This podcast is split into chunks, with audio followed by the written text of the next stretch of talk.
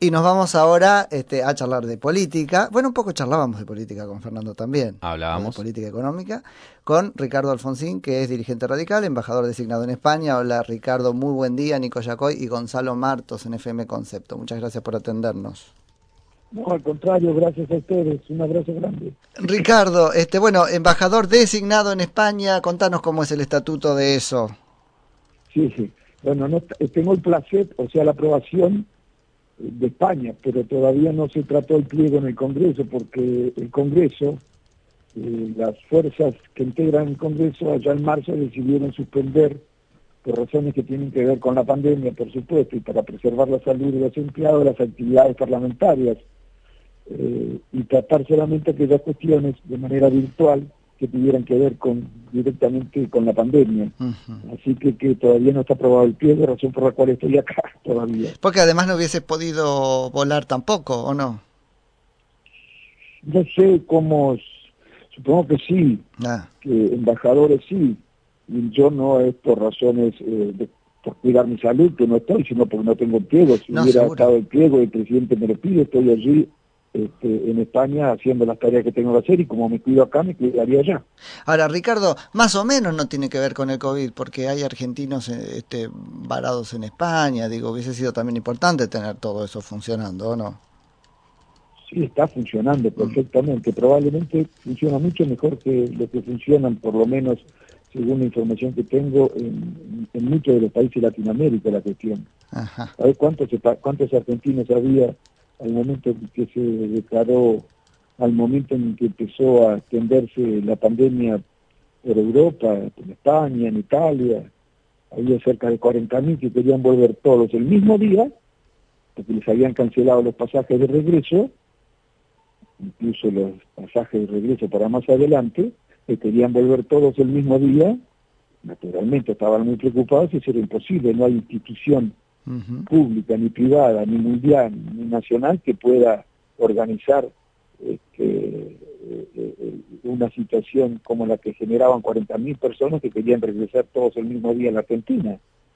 Fue extraordinaria la labor que se hizo y además haciéndose cargo la Argentina en muchísimos casos de los vuelos porque las aerolíneas que les habían cancelado los vuelos, además otros habían adelantado sus regresos. Claro este, no les pagaban los pasajes, ¿eh? no les devolvían la plata. Pero si cualquiera que lea lo que pasó en otros países, porque es bueno leer lo que pasa en otros países para establecer algunas comparaciones, ¿no? Se da cuenta de que fue, bueno, el esfuerzo de la Cancillería fue extraordinario. Ahora ya no hay casi problemas. El tema es que algunos que quieren volver no encuentran líneas aéreas de Europa que quieran regresar a la Argentina. ¿Por qué? Que quieran venir a traerlo porque porque no tienen eh, europeos para regresar a Europa en la Argentina y no mm. quieren volver con los aviones vacíos. Claro. Ricardo, este, bueno, pero aprovechando que estás acá entonces en la Argentina, qué situación complicada y cuánto este, hay políticamente para, para pensar, ¿no? Ahí vemos a la, a la oposición un poco embretada en la discusión sobre si, por ejemplo, acudir o no a una este, invitación del presidente a conversar. ¿Qué opinión tenés vos de eso? Sí, eso acabo de enterarme. No sé, quiero averiguar bien, pero me parece en principio que no es lo más adecuado negarse a, a concurrir a una invitación porque incluye a otros bloques. Incluso desde el punto de vista político no debe ser lo más, eh, bueno, tampoco correcto frente a los otros bloques establecer una condición como esa para asistirme, pero no conozco mucho los detalles. No, aparentemente... Es decir, si me invitan a los bloques, decir, no, si van los demás, yo no, no, me parece, no sé si será esa la razón. Ese parece que es uno de los argumentos y es ciertamente el argumento más flaco, ¿no es cierto? Sí, bueno, no estoy, sí, no estoy de acuerdo con eso, si es así. Ese... Si es así, pero no sé que sea así realmente. No, también se quejan de que solamente haya sido invitado eh, los representantes en la Cámara de Diputados y no los representantes en la Cámara de Senadores. ¿Se hará con los de la Cámara de Senadores? No lo sé. Y No lo sé, realmente, no lo sé. Porque el que gestionó las, la Cámara de Diputados fue el que, la que gestionó estos acuerdo, pero... Claro. Parece que antes que, que pueden ponerse de acuerdo a ver quién va, quién, quién no va. Lo importante es que vayan representantes de toda la fuerza que tiene representación en el Parlamento. No es una cuestión de foto, de estar o no en la foto. Me parece a mí, no lo sé. No conozco los detalles. No quiero seguir hablando sobre eso. porque Claro, no, me saquémoslo parece- de No ahí. me parece lo más. Lo Ah. que más lo- yo me parece que si las cosas son así, la impresión que pueda tener la sociedad de cómo se manejan las dirigencias en política sea la mejor. Y hay que tener mucho cuidado Sí. porque la gente está bastante enojada con la Bueno, política. ahí va, por eso es interesante. Saquémoslo de ahí y pensémoslo en general. Me parece que está pasando algo respecto de la posición que las oposiciones tienen que tener con los oficialismos y cómo el oficialismo tratar a la oposición. ¿Qué te parece con por- porque sí hay este, por ejemplo, autorización para dudar de la palabra de del oficialismo, de que no va a usar eso para sacar una foto y después hacer cualquier cosa. ¿Qué, qué te pasa con eso? ¿Cómo construimos confianza política desde ese lugar? Pues yo personalmente no iría, ¿cuál por es la ejemplo. razón para dudar? Lo, lo que ha hecho hasta ahora. que Te invita a una reunión, se sacan una foto, monopoliza la explicación de la reunión, es decir, hace una interpretación única, probablemente haciéndote decir cosas que no dijiste, como pasó con los empresarios. Este, Yo no escuché ninguna cosa que monopolizara porque todas las veces, cada vez que se hace una reunión se les ponen los micrófonos en- a la salida de la reunión o en otros lugares a los empresarios, a los dirigentes y por supuesto al oficialismo también. O sea que Yo no tú... escuché eso, esas, esas, esas son cosas que realmente me parecen sí minúsculas, mm. realmente todas esas cosas a mí me parecen minúsculas y además nunca había escuchado eso, eso que, que, que no iban porque después de la reunión uno decía una cosa y otros otra, eso no lo había escuchado nunca, pero bueno, puede ser, yo no había No, no, eso lo estoy diciendo yo porque como ciudadano lo tomo, ¿no es cierto?, como un indicador y me Por eso, pregunto... pero lo habrás pucha, leído en algún lado a eso, porque yo no, lo, no, no nunca, nunca lo había leído, pero puede ser. Ah, no- sí, sí, es lo no que- leído. No, ah, de- bueno, no sé. Sí, después de cada reunión lo leo. Sí, sí, está bien. Yo Sí. no, eso no lo leí y trato de no de, de no analizar a partir de, de cuestiones que no son demasiado relevantes desde mi punto de vista y Claro. con todo el respeto para lo que piensen otros, lo que está pasando en la política.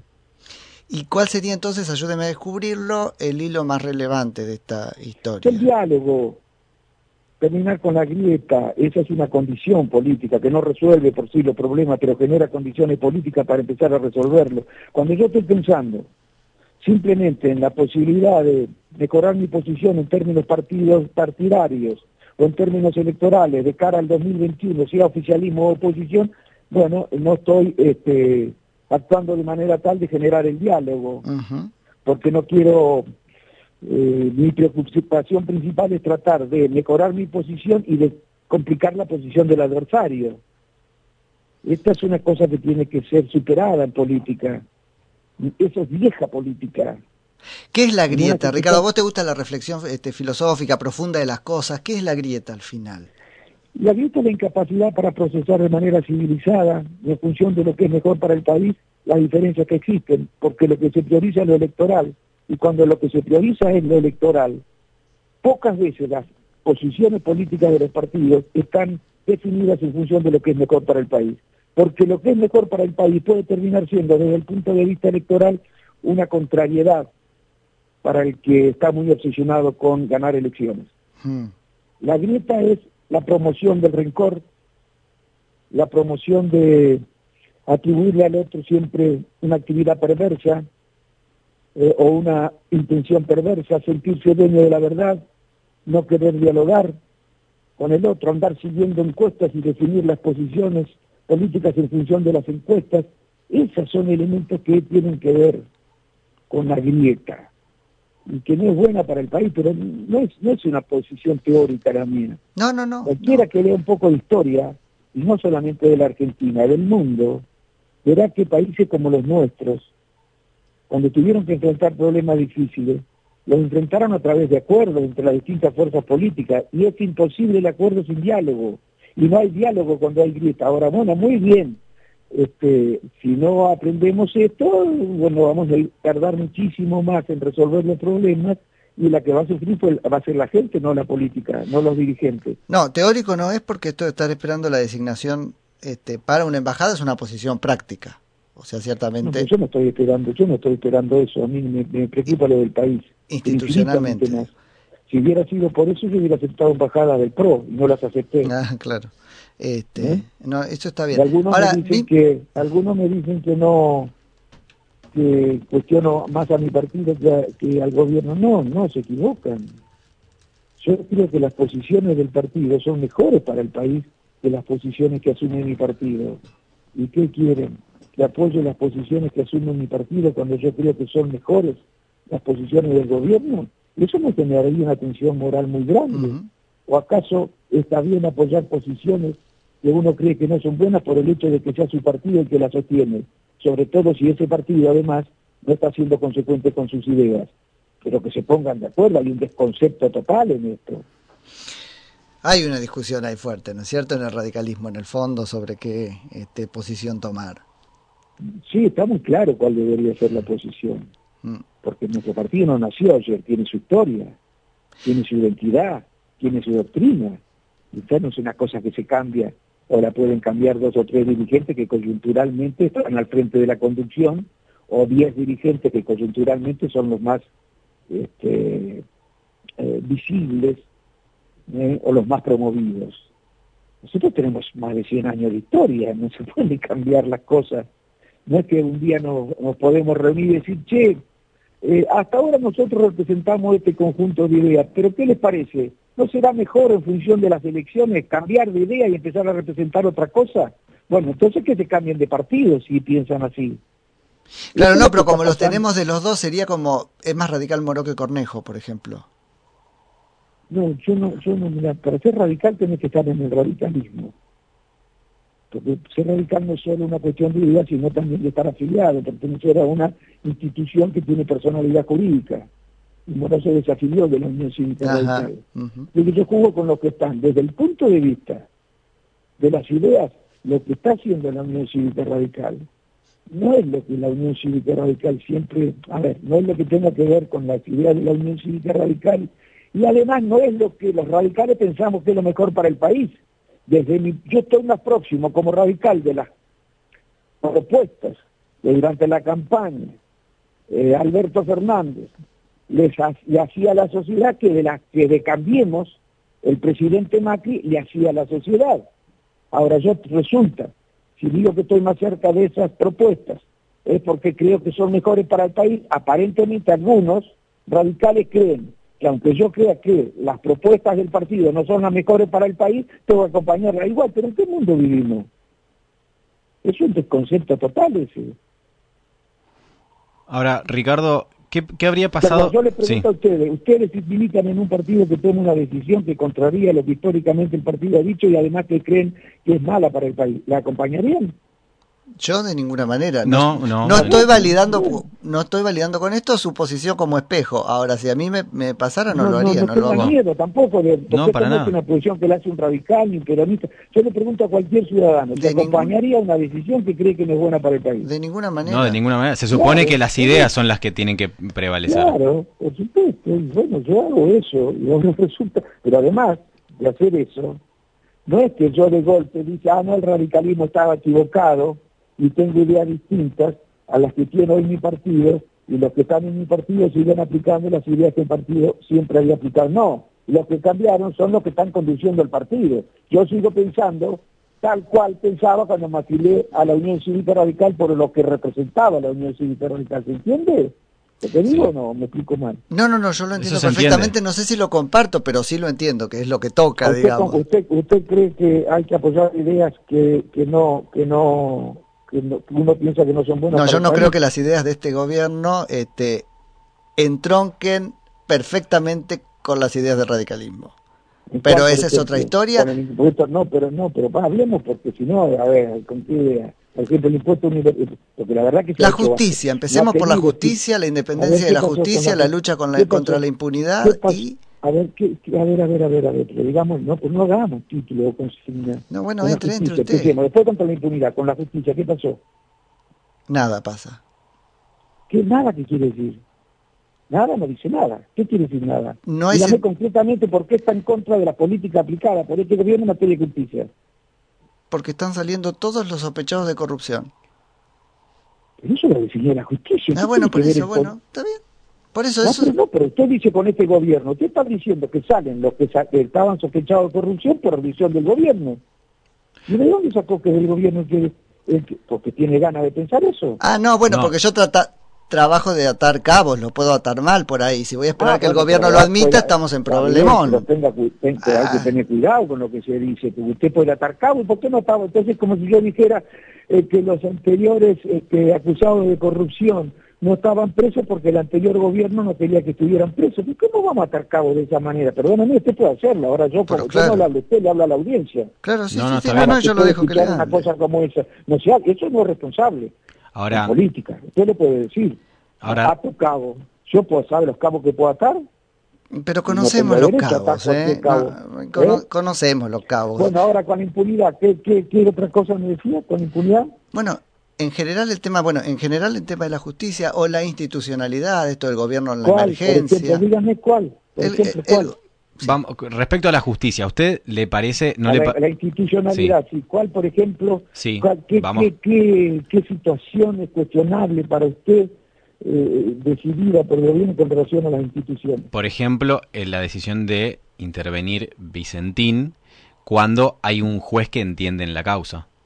Y si eso lo permite la ley, yo no quiero mandar a leer a nadie, pero yo soy abogado. La ley de expropiación, en el artículo 59, donde trata la intervención o ocupación anormal, dice que, aún sin orden judicial, se puede intervenir la empresa. Si lo dice la ley. Tanto lo dice la ley, que se presentó un proyecto ahora para cambiar la ley. Es cierto que el juez hizo una interpretación diciendo que ese artículo no sé por qué, por Sí. el constitucional, Sí, no sí, sé sí. qué, no era aplicable. Vamos a ver qué dice la Cámara. ¿eh?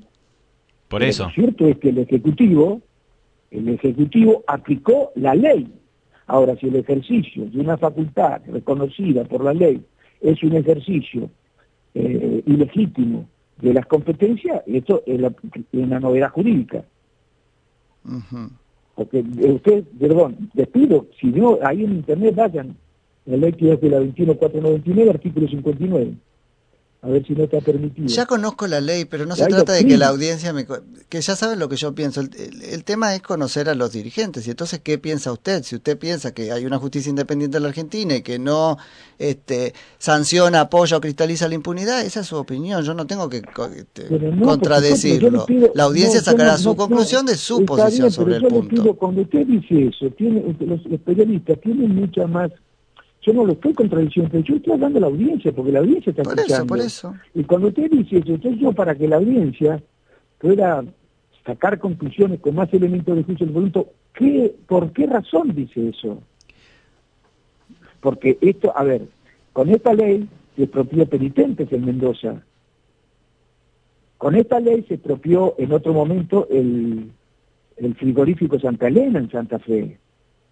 No, por eso, por eso está ley- clarísimo, está clarísimo. Sí, bueno, entonces ahora si, si eso es, si ustedes que cambien la ley, como lo están haciendo ahora, cambien la ley, que cambien la ley, que si no están de acuerdo con, con ese mecanismo, pero además sentido común es fuente del derecho. Si un Estado puede expropiar una ley, una empresa que está funcionando, cuando hay razones para ello, y a través de una ley del Congreso, ¿por qué no le va a parecer poder hacer con una empresa que no está funcionando? Sí, bueno, es su posición, vuelvo, no se trata de que yo... no, no, la este, del derecho, la del derecho, perdón, Sí. la del derecho. No, Eh, nosotros no, lo que... yo no veo utilidad pública ahí, pero no voy a entrar en esa discusión. Se Pero trata de ¿quién conocer lo que la usted utilidad? ¿Pero piensa. quién define la utilidad pública? ¿La ley la define? No, la, ¿La el Congreso? sí, por eso, por eso. Eh, entrar ahí, eso a mí que me... definir el Congreso, que se discuta en el Congreso, si no está expropiada todavía. No, bueno, yo creo que no puede el Congreso, no, no es tan simple como que el Congreso No le puede hacer decir cualquier cosa a la utilidad pública, pero ¿sabe qué pasa? No es el sentido ¿cuál- de esta charla. ¿Y usted cree que la utilidad pública es solo lo que usted cree que es utilidad pública? Yo creo que es de utilidad pública lo menos posible. Creo que es un concepto restrictivo de la ese es un Constitución, sí. suyo, ah, bueno, no por está en eso. la ley. Por eso. No está en la ley, no puede decir usted que no se cumple con la ley porque no sé eh, el criterio del gobernante, sea cual sea, no se ajusta a su criterio de utilidad pública. Ah, bueno, No bueno, es una cuestión ideológica. Yo entiendo muy bien que usted me diga, mire, yo ideológicamente creo que no corresponde que el Estado esté interviniendo en actividades privadas y expropiando. Bueno, eso es Claro. una posición Por eso, por eso, yo por eso. respeto, pero no es contraria a la ley. Pero ya tenemos su posición, que es lo que importa, no la mía, respecto de la justicia, respecto no, la de la, audiencia expropiación. importa. La de la audiencia, Nico, ¿usted es Nico, no? Yo soy Nico, sí. La de la Eh, audiencia importa. no, bueno, pero para la audiencia poder estamos sa- hablando usted y yo nada más. Pero para la audiencia poder sacar su propia posición necesita conocer la, su- la suya, la mía ya la conoce, a y, eso y voy. la de los dos, para ver con qué fundamento hablamos los dos. Pero la mía ya la conoce, a eso voy. Este, Bueno, pero a ver, yo quiero ah, mostrar su fundamento para ponerlo, porque yo no puedo acostar a, un- a una posición sin saber, porque por ahí me termina convenciendo usted. no creo. Que sí puede ser. No Si- creo. Si, si sus argumentos son fuertes, sí. Ahora, si no hay argumentos, no, no me va a cambiar. No, en serio, Si yo es lo que veo... ideológico el argumento, Sí. si es ideológico, está bien. Yo entonces digo, no discutamos más, está bien. Eh, es muy respetable que usted piense distinto. Es muy respetable. Yo respeto en- mucho las posiciones de derecha. Pero pero Bueno. respeto las mías también, hasta Claro. que me demuestren que mis posiciones ideológicas son equivocadas. Ricardo, y una cosa más, digo, además de la justicia y por lo menos, ¿no? Además de la institucionalidad, pero creo que queda bien claro respecto de este el tema de la expropiación de, de Vicentín, es un buen moto- mo- este, botón de muestra. Y lo tercero ¿puedo decirle una cosa? Sí. ¿Puedo decirle una cosa? Nico? Tú sabes que Vicentín le debe 500 millones de dólares al Estado, ¿no? Sí. Bueno, ¿y usted cree que el Estado solo tiene el derecho de hacer lo que sea necesario para asegurarse el cobro o tiene la obligación de hacerlo además? Eh, lo que La sea justicia, necesario, la no. justicia- en la justicia, claro. eh, Sí, sí, por la justicia puede hacerlo, claro. De- de hecho, me- No, no, sí, lo tiene la obligación de hacerlo. Claro. según lo que dice la ley, lo que la ley le permite hacer, y la ley le permite expropiar, adquirirla para que no la adquiera un competidor de Vicentín y se concentre más en el mercado, o le permite, y le permite intervenirla según la ley de, eh, eh, de- expropiación. La expropiación tiene que ordenarse por ley, eso está en la ley, ¿qué es la justicia? Es el Congreso que lo tiene que hacer, después la justicia. No, el Justamente quiere lo que- expropiación. Sí. ¿Cómo? No, que justamente nosotros lo que cuestionábamos era cómo en algunos casos el Poder Ejecutivo se pronunciaba respecto de- o, o- o avanzaba por sobre la justicia, por ejemplo, para este caso de Vicentín, pero no se manifestaba para el caso de liberación de supuestos presos políticos. No tiene, no, no tiene que manifestarse el Poder Ejecutivo sobre la justicia. Entonces, solamente en es cuestiones que... No, está bien, entonces solamente en cuestiones que ellos consideren eh, de utilidad pública, como es el caso de Pero, Vicentín. hijo de Dios, hijo de Dios, no se, no se, no se manifestó sobre la justicia de Vicentín. Tomó una decisión política que lo habilita. Por La eso, ley por no entienden la diferencia que hay entre manifestarte en contra de una decisión de la justicia por parte del Ejecutivo en un acto de interferencia sobre los poderes de, de otra instancia del Estado, a tomar una decisión que la ley te, te habilita a tomar. No sé, ¿a- ¿Dónde se manifestó sobre la justicia en el caso de Vicentín? ¿Dónde se manifestó cuestionando una decisión de la justicia en el caso de Vicentín? ¿Cuándo cuestionó fuera de la causa una decisión en- de la justicia? ¿Dónde, lo hizo eso? Me corrijo, di- directamente tomó una decisión por, en- Por lo menos avanzando no sobre la el justicia. concurso, digamos. Ese es el punto. Por Pero otra menos- vez por lo son menos posiciones. confusos, por lo menos confusos tienen ganas de verlo confuso algunos. Que Claro. vayan a la ley. Eh, No es una cuestión que es opinable. Yo no puedo salir a- ahora que está nublado y decirte que, que el sol es radiante. bueno, Porque no lo que creo. podemos decir si te gusta el sol o no te gusta el sol. Pero Sí. no me podés decir que hay un sol radiante hoy. Hoy vayan a la ley, vayan a la Constitución Nacional y vean lo que dice. Podrán hacer distintas interpretaciones de la ley, ese es- ese el también que hay una interpretación que dice lo que digo yo. Por eso, sí, tal cual, tal cual. Ese es el eso. punto y, y a mí me parece bien conocer este eso como su posición, digamos, ¿no? Que el marco institucional habilita al, al gobierno a cumplir su plan, digamos. El artículo 17 de la Constitución Nacional dice que el Congreso, declarando de utilidad pública una Sí, ley sí, y sí. indemnizándola, puede expropiar una empresa. Sí, sí, está Y claro. lo hizo Cornejo en Mendoza. Pero ¿Ustedes creen no... que Cornejo autoritario? Y en ese punto sí, sí lo hizo. O no institucionalista, pero estas ¿Por son posiciones. Es un concepto, a ver, tenemos que estar en ¿por paz, Ricardo, que es un concepto jurídico indeterminado. Y ustedes de la política me dicen, nosotros lo vamos a llenar con los votos del Congreso con la interpretación que queramos. Yo desde la vereda de enfrente, que es la ciudadanía, le digo, preferiría que no. Eso es Te todo. hago una pregunta. Nos vamos a poner te de acuerdo. Te hago una pregunta. Lo que dice la ley, lo que dice la Constitución, ¿es inconstitucional? Lo que dice la Constitución y según como lo lea. No me corra porque le tengo que decir que según como lo lea. es Es. Lo que dice, en, en función de qué Ricardo. constitución decir que lo que dice la constitución es inconstitucional. Voy a esto, voy a esto y te lo explico porque si no queda como Sí. que estoy diciendo una pavada. Mi punto es este respecto de fundamentalmente el artículo 17. No creo que deba ser leído como una este, excusa para expropiar cualquier cosa que es como lo usa la política. Creo que hay que hacer una interpretación conglobante y que está puesto ahí como una garantía, no como un resorte para que la una endija para que la política entre donde quiera. No me parece que es el sentido, pero esa es mi posición. para que la política haga lo que quiera, eso es ideológico. Sí, claro. Porque acaso solamente la idea de utilidad pública la que usted cree o es la que creen los representantes en el Congreso. Y depende. Yo creo que ah, es la que yo creo, pero la que yo creo no tiene efecto. Tiene efecto la que crean los representantes votando en el Congreso. Eso es así. Creo que la que dice la ley. Yo creo que la que dice la ley. Es muy amplio lo que dice la ley. Lo que dice la ley. Ahora sería, que perdone, pero desde mi punto de vista, no sería muy democrático que yo creyera que solamente es constitucional eh, lo que yo pienso aunque contraríe lo que yo pienso, lo que la Constitución... Claro, no, pero a los efectos prácticos eso es una posición que tiene más este fuerza que la mía. Claro, pero no, tiene... No, ideológicamente yo respeto, usted dice, mire, yo ideológicamente creo que no hay que hacer eso, aunque la Constitución lo habilite. Bueno, está bien, yo eso lo entiendo. No, no, no, yo ideológicamente creo que la Constitución no lo habilita. Hay quienes ven la, la Constitución en general como una gran habilitación de cosas. Yo la veo como una gran este, restricción de cosas.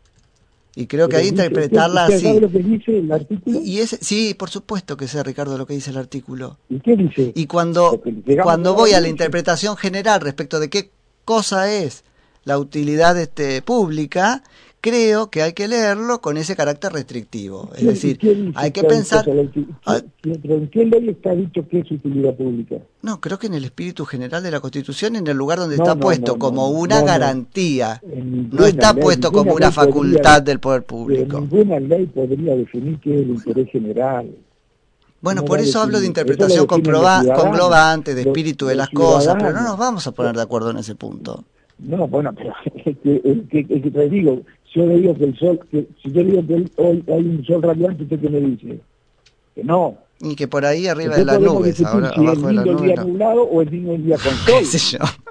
Pero tendríamos que ponernos de acuerdo acerca de si el y está nublado o si es un día soleado. No, bueno, pero es, es, muy difícil. Y acá me parece que sí se muestra una, una grieta, Ricardo, sobre la que está, lindo pensar. Está bien, Nico. ¿Eh? Está bien, tiene razón, tiene razón. Sobre esto no nos vamos a poner de acuerdo. No, porque ahí sí, por ahí aparece una grieta, que es esto de ver la Constitución como algo que habilita, la Constitución como algo que restringe. Como estamos en veredas opuestas, ciudadanos y políticos, este, yo la veo como algo que le quita. y políticos, porque los políticos son representantes de los ciudadanos. Por supuesto. los que los representan a ustedes son políticos. No. Lo que representan si fuera por mí no me representa nadie, con lo cual es un problema, así que no. no. claro, tiene un problema, no para claro. usted el problema, perdón, ¿eh? Sí, probablemente, pero claro, en ah, esta Argentina sí. Perdón, pero lo digo, lo digo pero sí. somos jóvenes, ¿no? En eso nos ponemos. Somos jóvenes, sí. En eso nos ponemos de acuerdo, Ricardo, olvídese. Este, pasa por ahí. Eh, pero bueno, no, me pasa eso con Es medio antipolítica la posición, ¿o no? No lo creo. habría que preguntarse quién hizo qué cosa con la política. Yo creo que reivindica... es otra cuestión, pero la posición de usted... No, no, no, no, no, porque los políticos pueden romper y deshacer y deshonrar la política desde la política, pero tienen... Algunos políticos harán eso. Por supuesto, pero se reservan para sí el monopolio de que todo eso es política y... Como si yo dijera los periodistas. y lo dicen. Pero ese ensayo tampoco me cabe. eso nunca. A mí no me habrá oído decir. No, pero digo, lo dicen en general.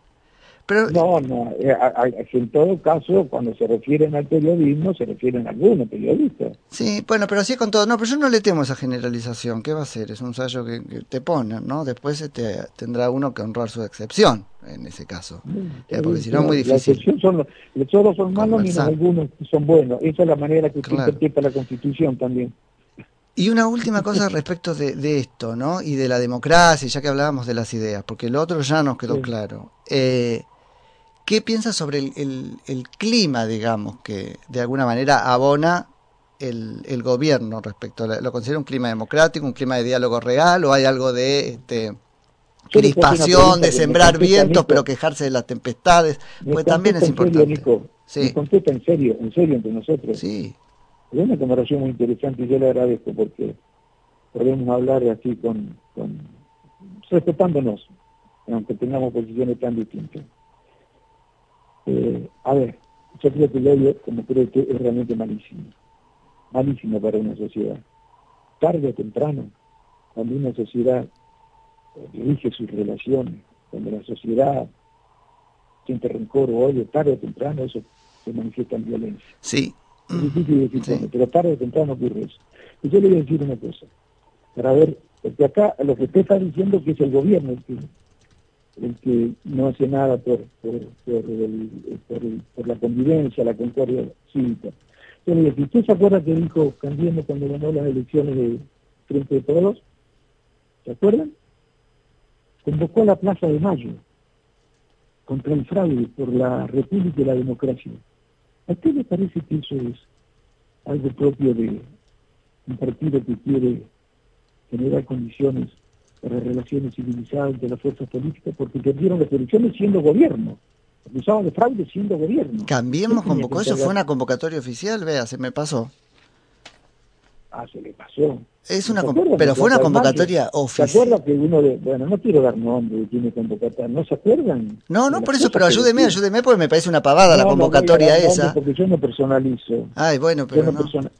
No, yo sé si fue Vayan a los diarios de la época. Mm. A ver quiénes estaban, quiénes estaban los representantes del Frente de Todo en esa marcha contra el fraude. bueno, segunda cosa, pero permítanme. Ya antes de asumir, ya antes de asumir, decían que, lo vi yo por televisión a los dirigentes también, ¿eh? Hmm. que el frente de todo quería eliminar el poder judicial. ¿Ustedes han oído alguna cosa tan disparatada alguna vez en algún lugar del mundo? Y eso que siembra la sociedad. Angustia, zozobra y hasta bronca. ¿eh? Después decían, que el gobernador de la provincia de Buenos Aires era un marxista comunista que se iba a quedar con la propiedad privada, con los departamentos de la gente de la clase media. Miren las cositas que decían, ¿no? no le van a dejar. que se venía el Rodrigazo, ustedes son muy jóvenes, no saben lo que fue el Rodrigazo en la época de Isabel No lo vivimos. ¿No lo vieron a eso? No lo vivimos, no lo, vivimos. Ah, lo vivieron, pero no, son tan jóvenes. No, no, no, no, no, no, no, lo vivimos. No, no lo vivimos. Después decían, escúchenme, después decían que se iban a eliminar las reparticiones para combatir el narcotráfico. Lo vi yo por televisión, chicos. Yo lo vi por televisión. A dirigentes del PRO diciendo eso. Decían que la ley de emergencia equivalía a una dictadura constitucional, a la suma del poder público cuando debatían en el Congreso, y dirigentes importantes del PRO decían eso, que quería la suma del poder público el gobierno. Eso, bien, el primer día, el día que se dio... Y las leyes de emergencia son como muchas y son institucionalmente sensibles. Me parece que está bien que preocupen un poco, ¿o no? El que no entiendo. Las leyes de emergencia son eran las que, aplicó, las, que, las que aplicó el PRO hasta el 2018, incluso hasta el 2019 parte de ella. ¿Por qué no dijo lo mismo? Pero lo mismo, me va a decir que las leyes, eh, que, que, la emergencia está prevista por la Constitución, etcétera, etcétera, y eso es cierto. ¿por qué no la aprobó? ¿Por qué no dijo el PRO que esas leyes eran, que gobernar con esas leyes era como gobernar con la suma del poder público cuando la aplicó? A esa ley y le aplicó Cornejo también. Ah, por eso, y está, y está muy mal también con él, seguro, sí.